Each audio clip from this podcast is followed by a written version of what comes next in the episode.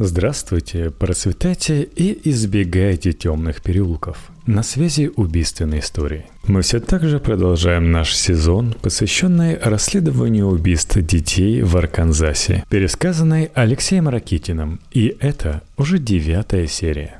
Но для начала рубрика «А что же было в предыдущих сериях?» Начнем с самого начала. Начинаются поиски трех пропавших мальчиков. Причем первоначально сообщается о четырех, но в полиции объяснить это разночтение не смогли. Возможно, мы еще не раз столкнемся с этой загадкой. В тот же вечер местные жители организовали поисковые отряды, но никого не смогли найти. На следующий день их тела обнаружила полиция. По состоянию тел было сразу же видно, что произошло убийство. Полиция занялась поиском подозреваемых, и им удалось выйти на Джесси Мескелли, который сдал всех остальных. Кроме его признательных показаний, у полиции появился свидетель, показания которого противоречили показаниям подозреваемых, при том, что он являлся их другом. Не везет маньякам на друзей. Один сдал себя и их вместе, другой же разрушает их алиби. Но организованные полицией поиски при участии водолазов в водоеме рядом с трейлером подозреваемых дали полиции орудие совершения преступления. В итоге у них был нож, который свидетели легко распознавали как нож Дамина Эклза, и найден он был позади трейлера Джейсона Болдуина. Такие вот крупные находки. Из событий последующих месяцев следует, пожалуй, остановиться на истории Кена Дента, того самого таинственного мужчины из трейлера Гриннеллов, который был поначалу замаскирован Энджелой под репетитора и бродягу – а на поверку оказался ее любовником. Этого человека полиция Вест-Мемфиса искала несколько месяцев и все-таки нашла. А работа даром не пропала, и Дент, точнее его рассказ, стоил затраченных усилий. На самом деле этого человека звали вовсе не Кеннет, а Деннис. Или, если быть совсем точным, то Деннис Ли Дент – Удивительно просто, как это Энджела умудрилась перепутать такое заковыристое имя любовника, верно? На момент описываемых событий, то есть конец 93 -го года, ему исполнилось 44 года. Это был мужчина в полном рассвете сил, раскрашенный шестью татуировками и обогащенный опытом немалого числа тюремных ходок. Про такие говорят воистину молод, красив и талантлив – Деннис имел богатое криминальное прошлое. Его не раз отправляли в тюрьму как за незначительные хищения до 500 долларов, так и за крупные по американским меркам кражам – более 500. Первый раз он отправился за решетку еще в марте 1972 в возрасте 22 лет. С начала 90-х годов Деннису не везло. Аресты следовали один за другим – в конце июля 91-го его прихватили в округе Шелби, штат Теннесси, за незаконное хранение пистолета. Едва его выпустили, как буквально через две недели снова арестовали по обвинению в краже. Отсидев за решеткой почти 10 месяцев, и будучи опять выпущенным на свободу за некие таинственные заслуги, Деннис в августе 92 года вновь угодил в кутузку, будучи обвиненным в хищении более 10 тысяч долларов. Впрочем, через три месяца прокуратура отказалась от обвинения, и Дент вновь полной грудью вдохнул пьянящий воздух свободы – эта дыхательная гимнастика закончилась новой кражей, и 11 декабря 1992 года Деннис вновь вернулся в привычный мир клетчатого неба.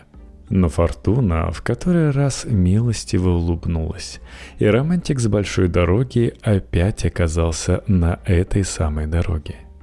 Дент понял, что игры с фортуной на территории штата Теннесси чреваты посадкой на несколько лет – решил сменить место дислокации. Лежбище он решил отыскать в соседнем Арканзасе.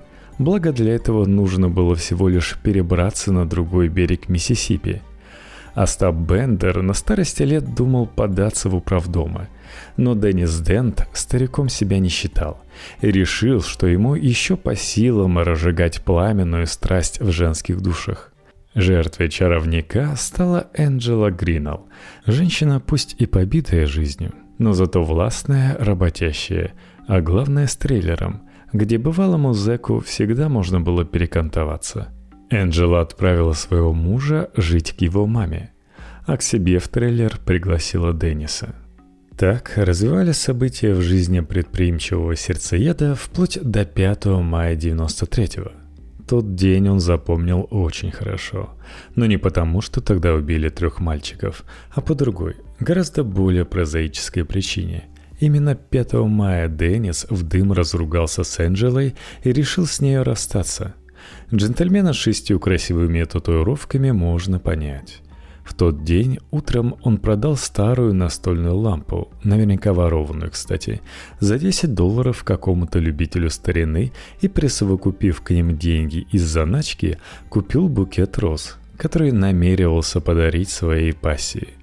Правда, в конечном итоге цветы он ей не подарил, а выбросил их вечером в озеро. Но таковы в тот день оказались гримасы судьбы – в общем, вечером 5 мая Дент разругался с Энджелой, заявил, что уходит от нее навсегда и ушел. Правда, не 5 мая, а 7, спустя две ночи. Но для настоящего матча задержка в две ночи не срок.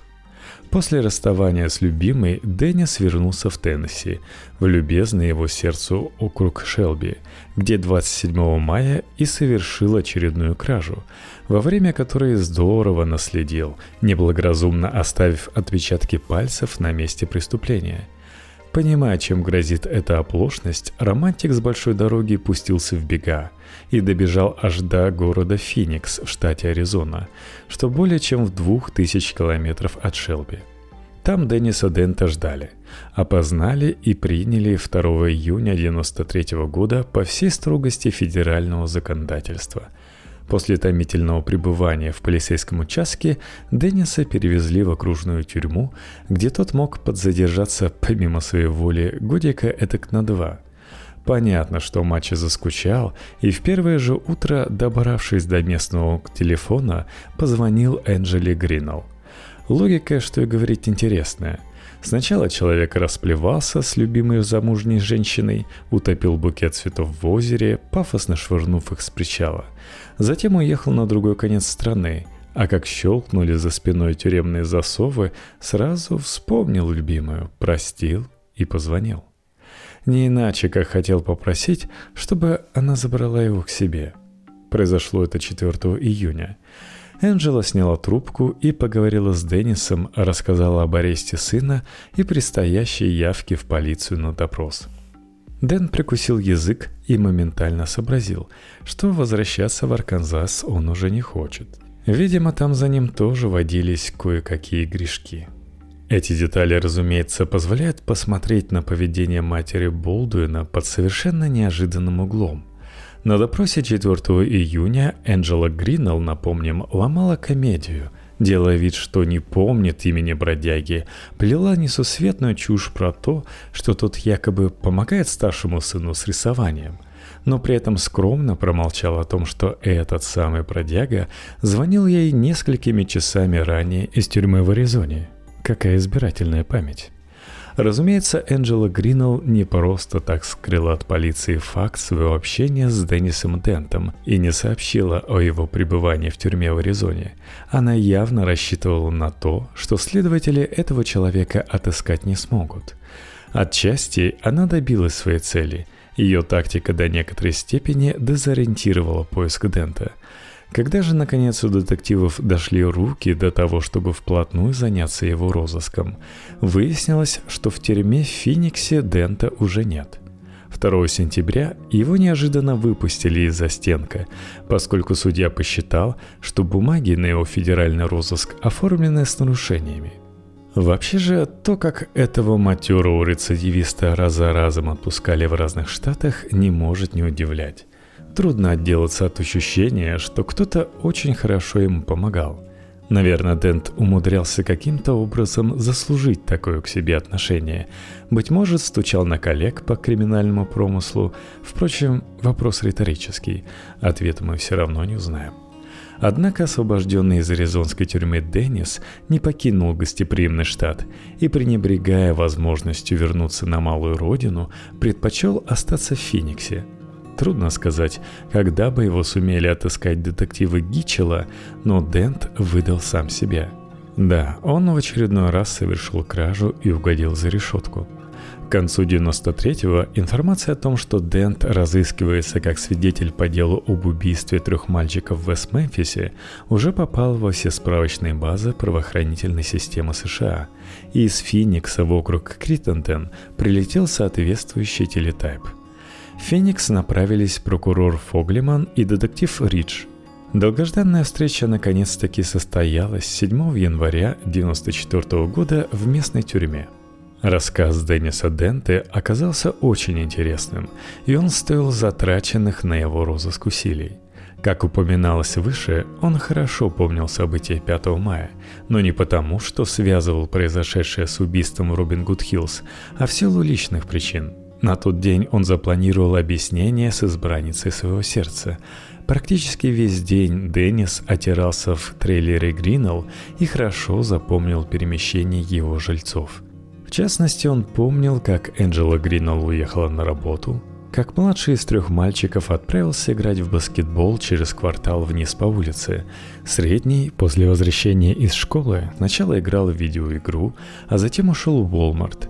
Но главный вопрос, который волновал допрашивавших, заключается в том, что же в тот день делал Джейсон Болдуин – а Джейсон, вернувшись из школы несколько ранее 16 часов, первым делом перекусил.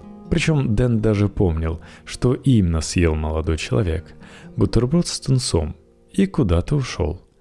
Мать говорила накануне, что Джейсону надо будет постричь газон у дома дяди, так что поход к Барташу действительно обсуждался. Но молодой человек вряд ли к нему тогда отправился, потому что в тот день шел дождь, а кто стрижет траву под дождем? Ушел Джейсон примерно через 30 минут после возвращения из школы, то есть в 16.30, его уж точно в трейлере не было. А вернулся он примерно в 20-20.30. Дэн запомнил это потому, что младшие дети уже были дома, и на улице стало явственно смеркаться. Закат по местному времени 5 мая начался в 19.51. Таким образом, Дент не мог сказать, где находился Джейсон Болдуин в интервале с 16.30 до 20.00. Когда же Энджела Гринелл позвонила с работы, свидетель запомнил и эту деталь вполне определенно. По его словам, звонок имел место в интервале с 21 по 21.30, Таким образом, Энджела Гринелл никак не могла засвидетельствовать присутствие своего сына дома ранее 9 часов вечера, хотя пыталась уверить следствие в обратном. В общем, рассказ Денниса Дента убедительно подтверждал то, что детективы давно уже подозревали. А именно, Энджела Гринелл отчаянно пыталась ввести следствие в заблуждение, делая утверждения, не соответствовавшие истине – Этим, однако, ценность показания Дента отнюдь не исчерпывалась. Когда его спросили о ножах, имевшихся в распоряжении семьи Гринелл, Дента рассказал о том, что Мэтью, средний из сыновей, владел отличным ножом выживания, завинчивавшийся полой ручкой. Этот нож Мэтту подарил его отец Ларри.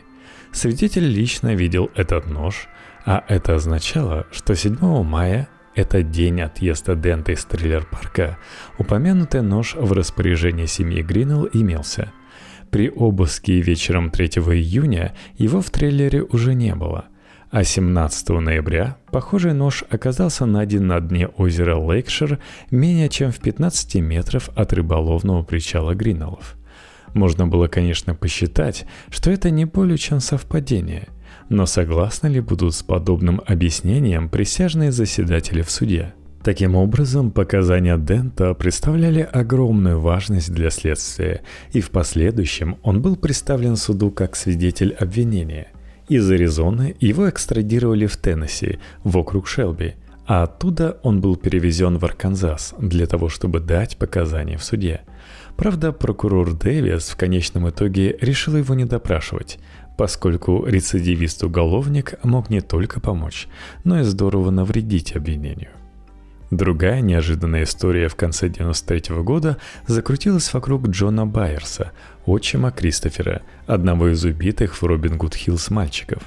Ситуация, в которой оказался Джон, как нельзя лучше описывается лаконичной русской пословицей «простота хуже воровства».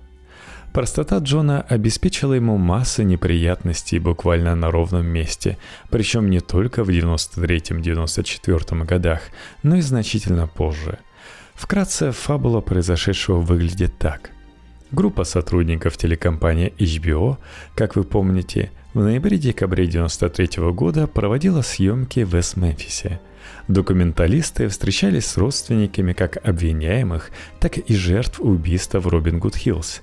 При этом в силу выбранной ими тактики поведения, каждый, с кем они работали, был уверен, что фильм будет снят в позитивном для него ключе – то есть родственники жертв считали, что отснятый материал будет подан таким образом, чтобы зритель испытал сострадание к пережитым ими мучениям. А родственники предполагаемых убийц, соответственно, надеялись на интерпретацию материалов в выгодном для себя свете – в конечном итоге фильм «Потерянный рай» выставил родителей убитых детей в весьма неблаговидном свете, причем, по иронии судьбы, больше прочих досталось супругам Байерс. Мелисса и Джон в самом деле вели себя перед телекамерами HBO, мягко выражаясь, неблагоразумно, и допустили ряд серьезных психологических просчетов. На зрителей очень неприятное впечатление произвели некоторые из сцен с участием родителей Кристофера Байерса, например, та, в которой Мелисса Байерс злорадно заявляет, что подарит Эклзу короткую юбочку, намекая на изнасилование, которым тот подвергнется в тюрьме. Еще более отталкивающе выглядела сцена, в которой Джон Байерс вместе с Роем Тодом, отцом Майкла Мура, упражнялся в стрельбе из пистолета по тыкве и бутылке, воображая, будто стреляет по арестованным мисс Келли, Эклзу и Болдуину. Режиссеры HBO выставили обоих отцов злобными и тупыми мужланами – и нельзя не признать, что тот и Байерс допустили большую ошибку, разрешив тележурналистам снять эту сцену. О чем они думали в ту минуту, сказать сложно. Но в любом случае, они присчитались, поскольку телевизионщики выставили их абсолютными желобами. Но речь немного не о том – Чита Байерсов была чрезвычайно тронута вниманием съемочной группы HBO, и Джон за пару недель до Рождества 93-го решил сделать небольшой подарок оператору по фамилии Кук, который держал себя во время съемок особенно любезно. Подарком оказался 9-дюймовый складной нож известной марки Кершо, который Джон достал из прикроватной тумбочки и вручил находившемуся у него в гостях Куку. Нормальный, кстати, мужской подарок. Вроде как поступок сам по себе вопросов не вызывает, но далее последовало неожиданное продолжение. Сотрудники HBO почему-то решили проверить, а нет ли на подаренном ноже крови. Нож выглядел чистым, в отменном состоянии, так что сама по себе постановка вопроса выглядит, мягко говоря, неожиданной. Тем не менее, представители телеканала обратились в сертифицированную лабораторию, выполняющую криминалистические исследования для правоохранительных органов США – там такое практикуется. И заказали проверку на наличие микроследов крови. С ножа был сделан смыв. И его изучение показало, что в нем содержится человеческая кровь второй группы. Совсем как у пасынка Кристофера Байерса. Пасынка, убитого 5 мая в Робин Гуд Хиллз. Неожиданный поворот, согласитесь? Что-то в этом странном зигзаге судьбы есть киношно-постановочное. Так и хочется воскликнуть. Да так не бывает. Но вот же, однако, случилось. Полученный результат казался особенно интересным потому, что Джон Байерс отрицал любую возможность попадания крови на нож. В середине января в результате криминалистического исследования был поставлен в известность Гарри Гитчелл, и эта информация, по-видимому, его немало поразила. Подозрение в причастности Джонни Байерса к убийству пасынка выглядело чудовищно нелепым. Ведь, напомним, Практически с 16 часов 5 мая 1993 года он все время находился на виду людей. Когда Джон поехал с Зарайаном в здание суда, Кристофер был жив, здоров и невредим. А после того, как Джон посадил Райана в автомашину и направился к дому, он все время оставался в поле зрения других людей – Мелисы, Райана, Дайана Мур. Джон просто не мог выкроить время для того, чтобы скрытно сбегать в Робин Гуд Хиллз и там по-быстрому убить трех мальчиков. Поэтому подозрения сотрудников HBO звучали в его адрес не просто чудовищно, а по-настоящему абсурдно. Но отмахнуться от них в преддверии скорого судебного процесса над Мискелей было невозможно. Тем более, что тележурналисты раздобыли в архивах полиции кое-какие документы, изображавшие Джона Байерса в дурном свете – так, согласно двум протоколам дорожной полиции Мариона, его задерживали 29 октября и 26 ноября 1991 года за грубое нарушение правил вождения автомобиля, а летом следующего года, а именно 29 июля, он попал под арест за хранение кокаина и владение опасным оружием – кстати, это был далеко не полный список правонарушений Джона Марка Байерса, и мы в свое время еще вернемся к бытоописанию этого персонажа. Но даже то, что накопали киношники из HBO, выглядело не очень-то хорошо для Байерса, а посему от Гичела требовалось провести официальный допрос и получить пояснение Джона о происхождении крови, а после этого проверить сказанное им. Разумеется, в той мере, в какой подобная проверка вообще была возможна. Гитчелл подошел к решению, ставшей перед ним задачей, вполне ответственно. Он связался с ФБР, со вспомогательным отделом следственной поддержки, тем самым, что положил начало широкому использованию профилирования личности преступника в следственной практике – и попросил специалистов дать рекомендации по предстоящему допросу Джона Байерса. На пересылку материалов следствия и их изучение профилером Томом Селфом ушло несколько дней. Наконец, 24 января 1994 года профилер проинструктировал Гитчела по телефону – Прежде всего, он отметил важность того обстоятельства, что Джон Байерс во время совершения преступления находился в обществе других людей, уверенно подтверждавших его полное алиби. Кроме того, убийца-одиночка испытывал бы серьезные затруднения с контролем трех мальчишек, один из которых, скорее всего, смог бы убежать. Из следственных материалов не прослеживается связь Джона Байерса с Джесси Мискелли – и в ходе допроса надлежит попытаться выяснить, существовала ли такая связь. Если да, то можно было бы предполагать их взаимодействие во время совершения преступления и последующий оговор Мисс Келли непричастных Эклза и Болдуина.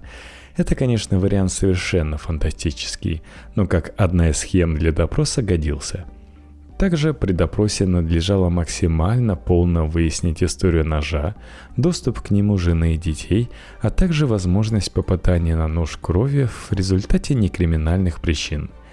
Профилер особо подчеркнул то обстоятельство, что Джон Байерс мог причинить самому себе неглубокий порез, не заметив это, либо посчитав, что кровь на нож не попала – Допрос Байерса состоялся через день после упомянутой телефонной консультации 26 января 1994 года. Первоначально Джон твердо стоял на том, что никакой крови на ноже не было и быть не могло.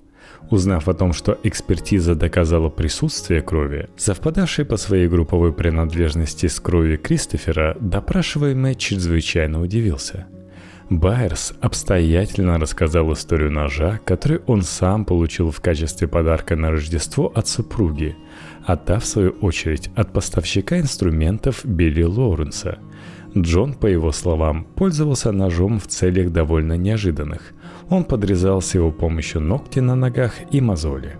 Один раз 1 октября или 1 ноября 1993 года, назвать точную дату допрашиваемый затруднился, он попытался использовать нож для снятия шкуры с оленя, убитого в начале охотничьего сезона. Попытка, однако, оказалась неудачной, и Джон для этой цели ножом более не пользовался. Никаких предположений о возможном появлении крови на ноже он не высказал, Правда, в ходе допроса выяснилось, что кровь Джона и Криса была одинаковой группы, хотя родственниками они были чисто юридически. Примечательно, что Джон не знал, какой групповой принадлежности была кровь Криса. У Райана, старшего брата убитого Криса, была третья группа крови – отрицательный резус. Допрашиваемый утверждал, что считает маловероятной возможность попадания ножа в руки Криса, поскольку нож все время находился в прикроватной тумбочке в родительской спальне, и дети не имели к нему доступа. Джон Байерс заявил, что готов к допросу с использованием полиграфа и несколько раз повторял, что у него нет объяснения тому факту, что на ноже Кершоу оказалась кровь той же группы, что и у погибшего пасынка – Допрос с полиграфом, однако, так и не состоялся, поскольку выяснилось, что Джон по назначению врача принимает сильные психотропные препараты Xanax и Заринал.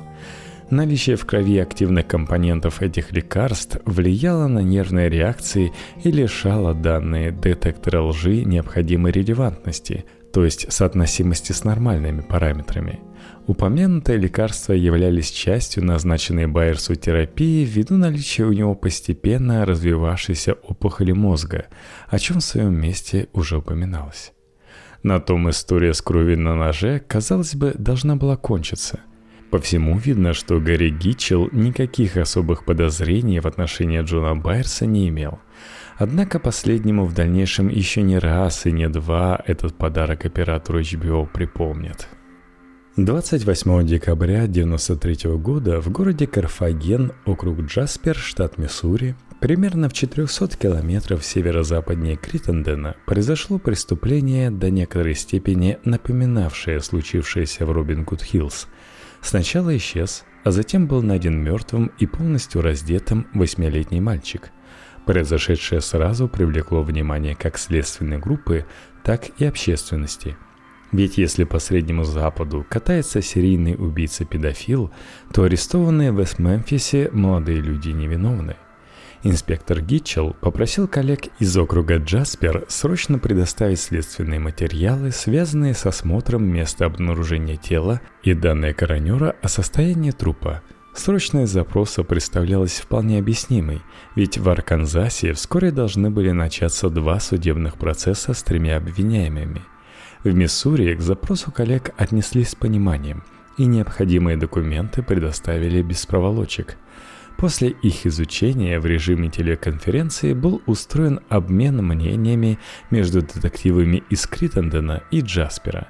Несмотря на ряд интригующих совпадений, внимательное сличение деталей заставило в конце концов отбросить предположение о возможном действии в обоих случаях одного и того же убийцы – Жертва в Карфагене не подвергалась избиению и связыванию. Кроме того, преступник не пытался душить мальчика. По здравому размышлению было решено считать преступления в округах Критенден и Джаспер не связанными. Кстати, последующий ход событий подтвердил правильность этого вывода. Расследование в Миссури установило убийцу. Им оказался 32-летний Теренс Уэйн Кап, проживавший недалеко от жертвы и попытавшийся домогаться ее – Поскольку мальчик воспротивился, преступник запаниковал и убил его. После ареста Кап быстро дал признательные показания и в мае 1995 года был признан судом виновным в убийстве. Вернемся, впрочем, к событиям в Арканзасе. В середине января 1994 года были рассмотрены последние ходатайства, заявленные защитой Джесси Мискелли. На протяжении осени и первой половины зимы Стидман внес более 50 таковых. И 19 января суд над Джесси Мискелли открылся отбором жюри присяжных. Процедура эта требовала недели, и слушания начались только 26 января. В первый день допрашивались родители жертв и полицейские, причастные к организации поисковой операции и обнаружению тел 6 мая. На следующий день, 27 января, суд начался с заслушивания судмедэксперта Фрэнка Перетти – после чего вернулся к допросу полицейских, только теперь связанных с проведением расследования. Примечательно, что лейтенант Майк Аллен и сержант Брин Ридж допрашивались дважды. 26 января как участники поисков пропавших мальчиков, а на следующий день как оперативники, привлеченные к расследованию. Затем Риджа, кстати, допросили и в третий раз. Это случилось, когда суд дошел до изучения деталей задержания Джейси Мискелли – уже в первые дни суда защитники обвиняемого проявили недюжинную активность. Джесси Мискелли в самом начале процесса через адвокатов заявил о своей невиновности и отказе от дачи показаний. Все последующее время он просидел в зале суда, не издав ни единого звука. Зато голос Тидмана звучал намного чаще голосов обвинителей и даже самого судьи. Адвокат затевал бузу по каждому поводу. Так, например, Стидман заявил протест в отношении предъявления присяжным фотографии Джесси Мискелли, сделанной после ареста – это официальная фотография, на которой арестованный запечатлен с планшетом на уровне груди, а на планшете указано его имя, фамилия и полицейский департамент, осуществивший арест. Разумеется, у судьи и обвинителей возникло недоумение. Почему же официальную фотографию нельзя показывать присяжным – а потому, что у Джесси в тот момент была стрижка белочкой, то есть в стиле борцов-рестлеров, и это, по мнению защиты, могло произвести на присяжных неблагоприятное впечатление. В кстати, Джесси предстал хорошо подстриженным, в чистой рубашке и новом костюме – не дать не взять, милый студент. Одежду, кстати, ему приобрели, чистили и гладили за деньги из бюджета округа Криттенден, что вызвало немалое возмущение родственников убитых мальчиков. К счастью, на судью аргументация адвокатов не произвела впечатления. Тот решил, что присяжные должны видеть, как же именно выглядел подсудимый в момент ареста. Другая продолжительная полемика между обвинением и защитой оказалась связана с фотографиями, которые прокуратура намеревалась представить жюри во время допроса полицейских и судебно-медицинского эксперта – на них были запечатлены тела погибших мальчиков с разной степенью детализации, то есть это были как обзорные снимки, показывавшие трупы во враге у ручья, так и изображения отдельных ран, связанных рук и ног и тому подобное. Защита назвала эти фотоснимки пугающими и вызывающими депрессию – их не следовало демонстрировать жюри присяжным на том основании, что его члены могли оказаться под сильным эмоциональным впечатлением от увиденного. Защита устроила буквально поштучный разбор фотоснимков, который принес с собой в зал суда Джон Фоглеман, один из обвинителей, и добилась того, что судья разрешил показать лишь четыре фотографии из более чем двух десятков. Что и говорить, щелчок по носу получился очень чувствительным. Хороший адвокат. Хотя нельзя не признать и того, что обвинение тоже весьма ловко путало карты защите.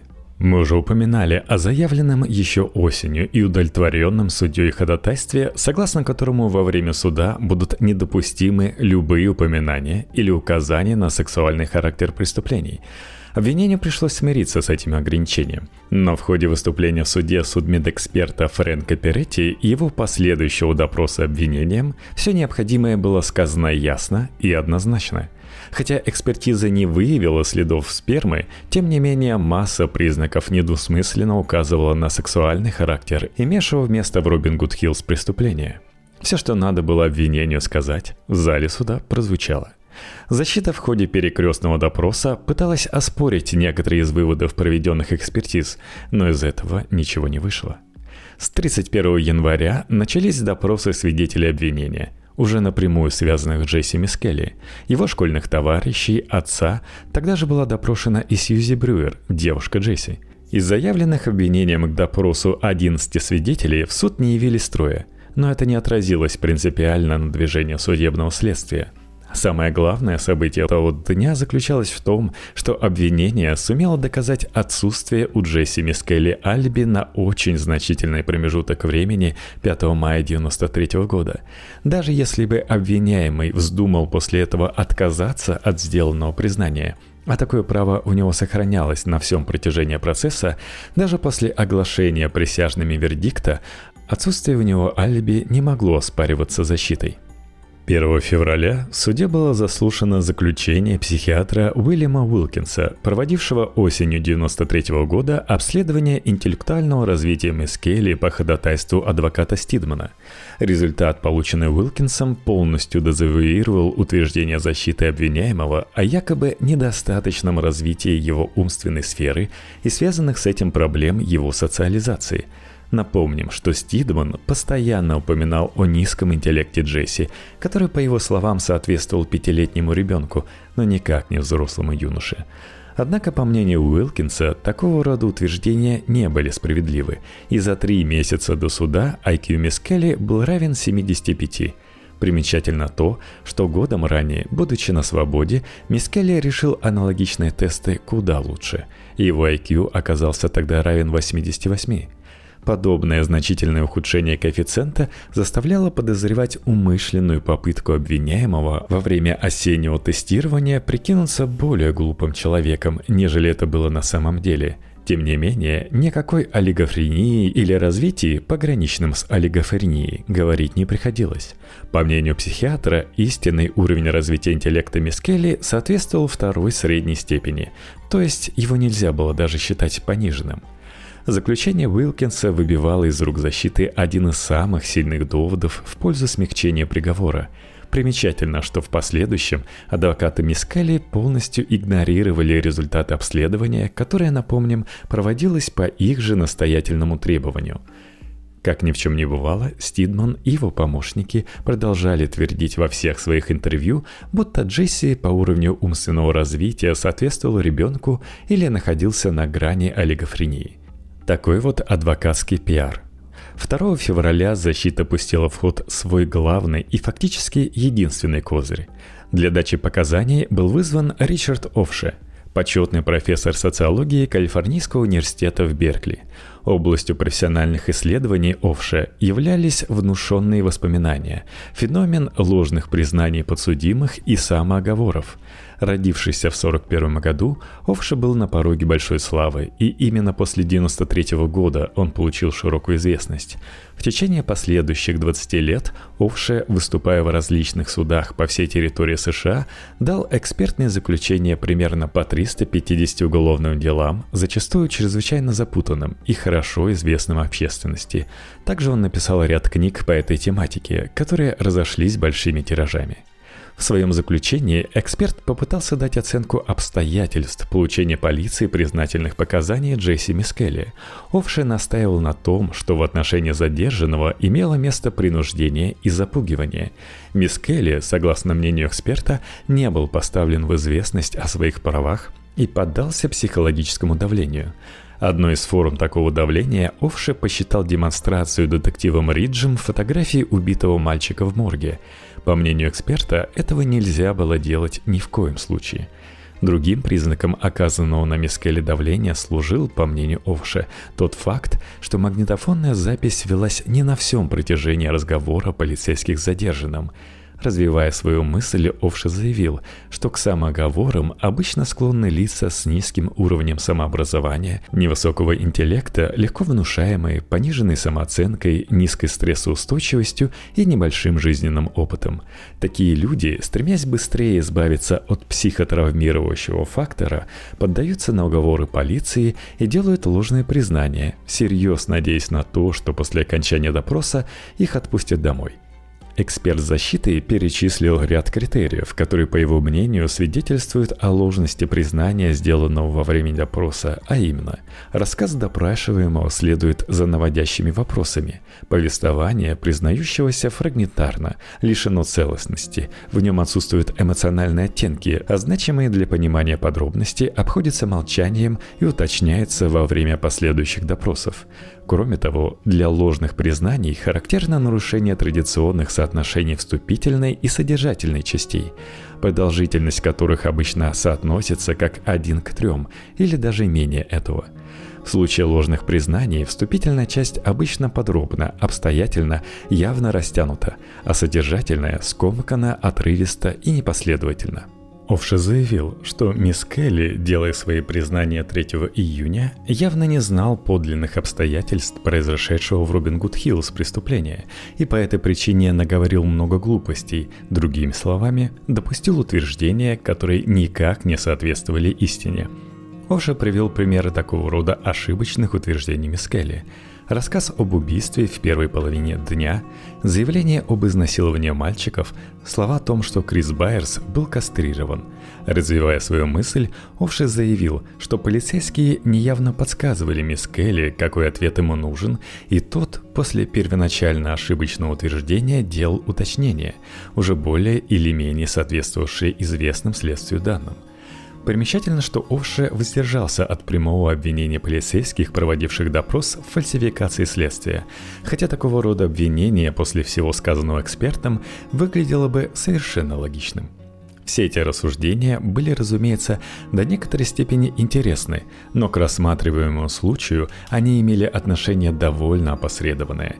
Эксперт совершенно явно впал в противоречие самому себе, когда сначала убеждал суд в том, что Джесси Мискелли малоразвитый и не очень умный юноша, а потом на голубом глазу стал доказывать, будто тот очень тонко понимал полуфразы полицейских и менял свои показания, едва только ему делали соответствующий намек. Некоторые из доводов Овши опровергались довольно очевидными соображениями.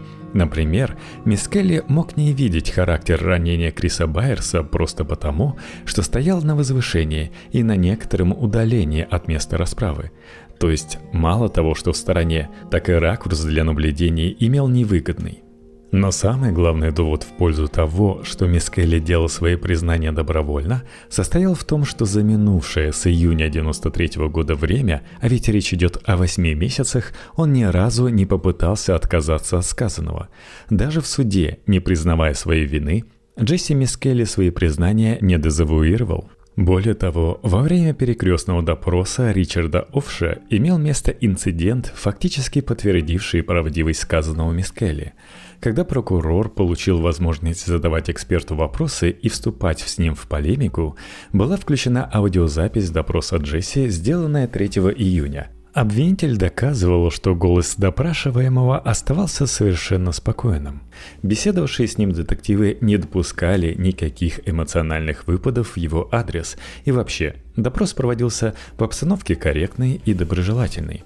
Но, разумеется, в той степени, в какой можно говорить о доброжелательности применительно к беседе с соучастником совершения убийства детей. И вот когда по просьбе обвинителя был включен фрагмент, во время которого мисс Келли рассказывала о том, что Эклс душил одного из мальчиков палкой, произошло то, чего никто не ожидал.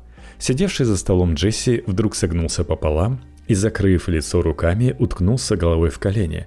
Он беззвучно зарыдал, и всем стало ясно, что так реагировать на этот рассказ может только человек, видевший сцену убийства своими глазами. Он явно умел сострадать, в отличие от Эклза.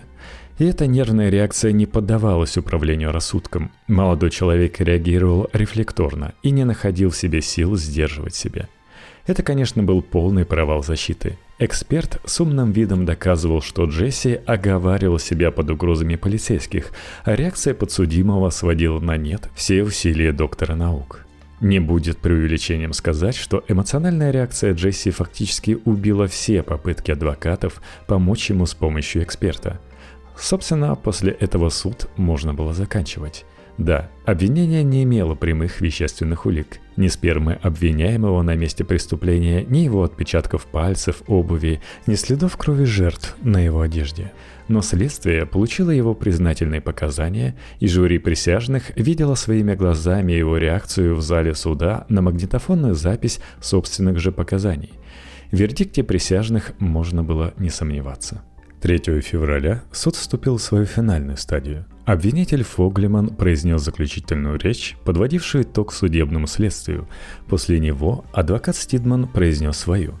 Судья подвел краткий итог процессу и дал наставление жюри – Присяжные удалились в совещательную комнату в 16.17. На следующий день утром председатель жюри заявил судье, что окончательное решение не достигнуто, но, скорее всего, оно состоится в течение дня.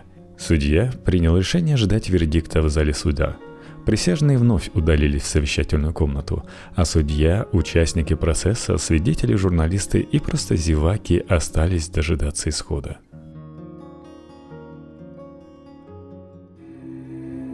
Пожалуй, закончу коварно на этом моменте.